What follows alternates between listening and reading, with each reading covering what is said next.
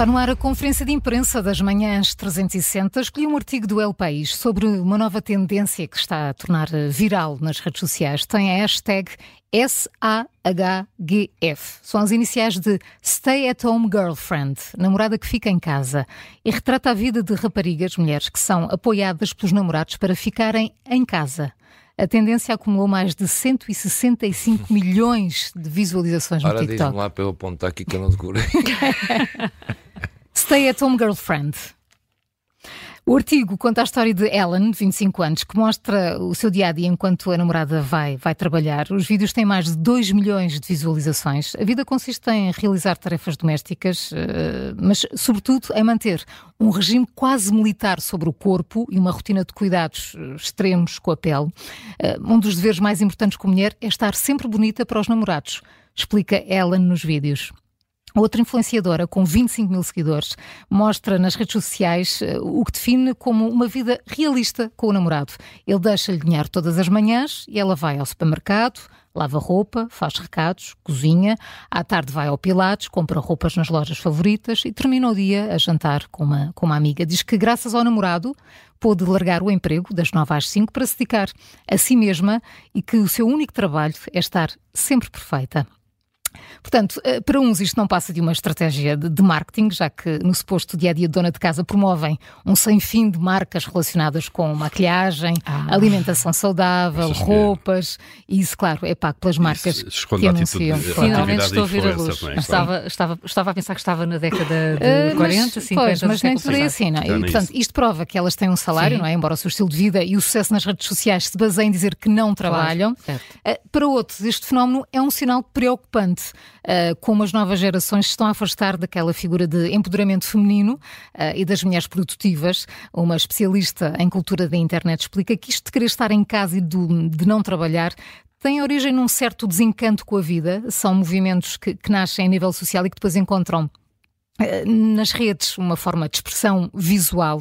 Não é por acaso que estas stay-at-home girlfriends são, são mulheres jovens que fazem parte dos últimos millennials e da geração Z que cresceram com uma falsa promessa de segurança económica e que têm pouco otimismo em relação ao futuro. O artigo é muito longo, está no El País e acho que vale mesmo a pena ler. Interessante. Sim. Mas ainda assim deve ser uma franja também. Sim. Uh, são casos que têm sucesso nas redes sociais, quase como um fenómeno voyeurista. Mas depois é, é exatamente. Exatamente. Mas depois há, As pessoas não aderem a cópia, necessariamente, não é? concordam Sim, necessariamente é, com é isso. o exemplo. É o exemplo. é- como, funciona como exemplo e fica eu e a João íamos olhando uma para a outra. Achamos um bocadinho perturbador, não é? É muito, sim. Júlio. Olha, não sei se falaram disto, mas ontem. Mas eh, sobre El Salvador, eu, o presidente de. Não falámos, não. Não falaram. Não. Eh, houve eleições este fim de semana em El Salvador e o, este, o, o presidente foi reeleito. eh, o- não sei se é Bukele ou Bukele, pronto, mas não interessa. É, é o Naino, Nainho Bukele ou Bukele. O que é que acontece? Ele eh, é, considera-se o ditador mais fixe do mundo. Ele próprio? Ele próprio. Ah, Eh, Modesto, não é? ele ganhou com 80% de votos estas eleições no domingo. Foi reeleito, de resto. Mas é, É- ditador ou foi é eleito? ditador Ok. porque não, não, foi reeleito e ele considera-se ditador. Porquê? Ele foi presidente da Câmara de El Salvador. eh, Depois con- concorreu às eleições presidenciais e ganhou em 2019. Eh, Tem hum, governado El Salvador nos últimos três anos. Eh, Aqui há seis meses deixou a presidência para poder recandidatar-se porque não podia, portanto contornou a lei, ficou vice. Ele teve seis meses fora para depois agora eh, concorrer a estas eleições, senão já não podia concorrer. Ehm, e, e teve uma ideia, foi suspender a democracia durante uns tempos para resolver os problemas de forma mais rápida de El Salvador. Isto em, na Europa teria custos políticos.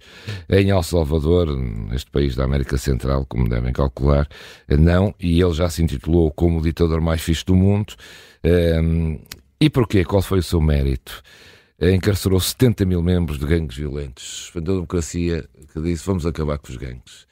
Eh, Em El Salvador há três eh, Mas teve que suspender Pois. a lei para conseguir Exatamente. essas pessoas todas. e disse que há o, M, é, o MS-13, é um gangue mais conhecido, tem origem em Los Angeles, tem outro Barrio 18, também em origem em Los Angeles, e outro Mau Mau, outro gangue. Em, enfim, só para terem uma ideia, em El Salvador, em 2015, a taxa de homicídios era de 103 por cada 100 mil habitantes. Agora, no ano passado só houve 154 homicídios, ou seja, uma média de 2,4 por cada 100 mil habitantes. Eh, ele declarou o estado de emergência, eh, construiu eh, uma mega prisão e colocou lá perto de 70 mil membros dos gangues na, na, na prisão. Isto dá-lhe uma folga, deu-lhe uma folga grande para estas eleições, ganhou com 80%. É evidente que eh, enfim, teve que tomar medidas eh, que, que, que, são de um ditador, por isso ele diz o ditador mais fixe do mundo. Eh, acabou com a criminalidade, com a, com a violência, digo, mas o nível de pobreza ainda é grande em, em El Salvador. De resto, tem aqui problemas muito idênticos ao, ao, ao nosso. Diz aqui que hum, um quarto dos salvadores quer emigrar para melhorar a vida. Uh, o preço dos cabazes alimentares básicos aumentou significativamente durante o período dele também, assim como o custo da habitação e o acesso a créditos bancários. Eu, já ouvimos isto em, em qualquer lado. Uh, entretanto, tem seguidores uh, nas Honduras, já quiseram seguir o mesmo já estão a seguir o mesmo plano de, que ele implementou em El Salvador, que é este estado de emergência. Na Argentina, o, o presidente não eleito também quis eh, seguir, disse que ia pôr em prática este modelo, Bukele, eh, e, e, e, pronto, há aqui coisas que são, enfim, não fazem parte da democracia. A luta política é desigual, dizem eles que hum, há 2,3 milhões de dólares para este, para publicitar este, este, este programa de combate à violência e esta coisa de se ter retirado seis meses antes para se recandidatar é contornar a lei. Eh, curiosamente, só para terminar, El Salvador é o país que tem o Bitcoin como moeda, também segunda moeda, como moeda oficial. Tem duas moedas, a própria é o Bitcoin. Já tentaram as, nações, as organizações internacionais, o FMI, que acabassem com, ele, com isso, mas ele agora eleito diz que o Bitcoin vai continuar a ser uma segunda moeda e um paraíso fiscal. Uh, El Salvador vai continuar, sendo que. Hum, Uh, pronto, tem tido problemas também sobre os direitos humanos, que tem muito pressionado para isso, mas ele acha que este plano que implementou é a única solução para resolver os problemas de El Salvador e, pelos vistos, a população gosta. Isso o ditador mais fixe do mundo, diz ele, uhum. no Jornal Notícias. Muito bem. Olha, por cá nós sabemos que estamos em pleno período eleitoral, começaram ontem os debates, vão ser 28, agora já só 26, ontem realizaram-se dois, e o Observador tem uh, e vai acompanhar permanentemente uh, os debates uh, e quer falar disso, estreou ontem também a rubrica As Notas dos Debates. Basicamente, um grupo de temíveis avaliadores que vão ver os debates todos, não lhes gabo a, a sorte também, não é? E que vão dar notas e fazer uma pequena avaliação depois de cada debate. Arrancou com ontem até esta rubrica, quem são os temíveis avaliadores? Alexandra Machado, a Filomena Martins, Helena Matos, o Miguel Pinheiro, Pedro Jorge Castro e a Sara Antunes Oliveira. Ontem estiveram então em frente ao televisor uh, para olhar para o frente a frente entre uh, André Ventura e Inês Souza Real.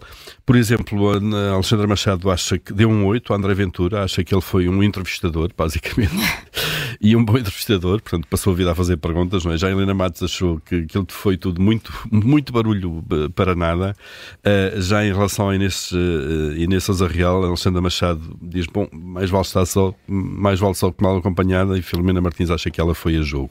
E, portanto, isto é um pequeno resumo, obviamente, depois há, há cada, cada avaliador tem um texto uh, sobre cada debate, onde explica bem a nota que dá. Olhando para o outro, que acabou por ser o primeiro, o outro frente a frente, Pedro Nuno Santos uh, eh, um, e Rui Rocha, da, da Iniciativa Liberal, um, Miguel Pinheiro acha que Pedro Nuno Santos não fez magia, Pedro Jorge Castro que se fosse, vá lá, acabou por safar, e a Sara Antunes Oliveira diz que se deixou ultrapassar, já quanto a Rui Rocha, um, ou demorou a arrancar, uh, ou estava tenrinho, ou então foi nervoso, mas eficaz para Sara Antunes Oliveira. Queria só deixar essa nota de facto. Agora vamos ter diariamente e várias vezes ao dia, como sabemos. Há ah, dois hoje são três. Hoje, hoje são três, três debates, há dias em que são dois, até dia 19 de fevereiro, se não me engano, o último frente a frente entre. Com todos Não, o frente a frente entre Luís Montenegro e Pedro Nuno Santos. Uhum.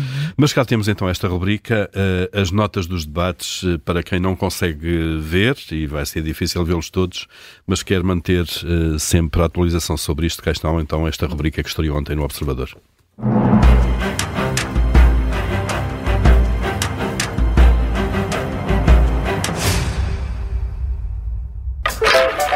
Quem vai vencer as eleições? Quem vai ser primeiro-ministro? O Previsómetro é um jogo do observador.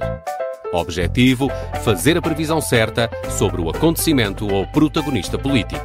E no fim, ganhar o primeiro dos 50 prémios disponíveis. Arrisca as suas previsões. Joga o Previsómetro em previsómetro.observador.pt. Fevereiro a render. Tem muito para escolher. Para continuar a poupar sem abdicar do que mais gosta, este mês aproveite a maior variedade de produtos sempre aos preços mais baixos que o continente tem para si. O que rende é ir ao continente. Saiba mais em continente.pt.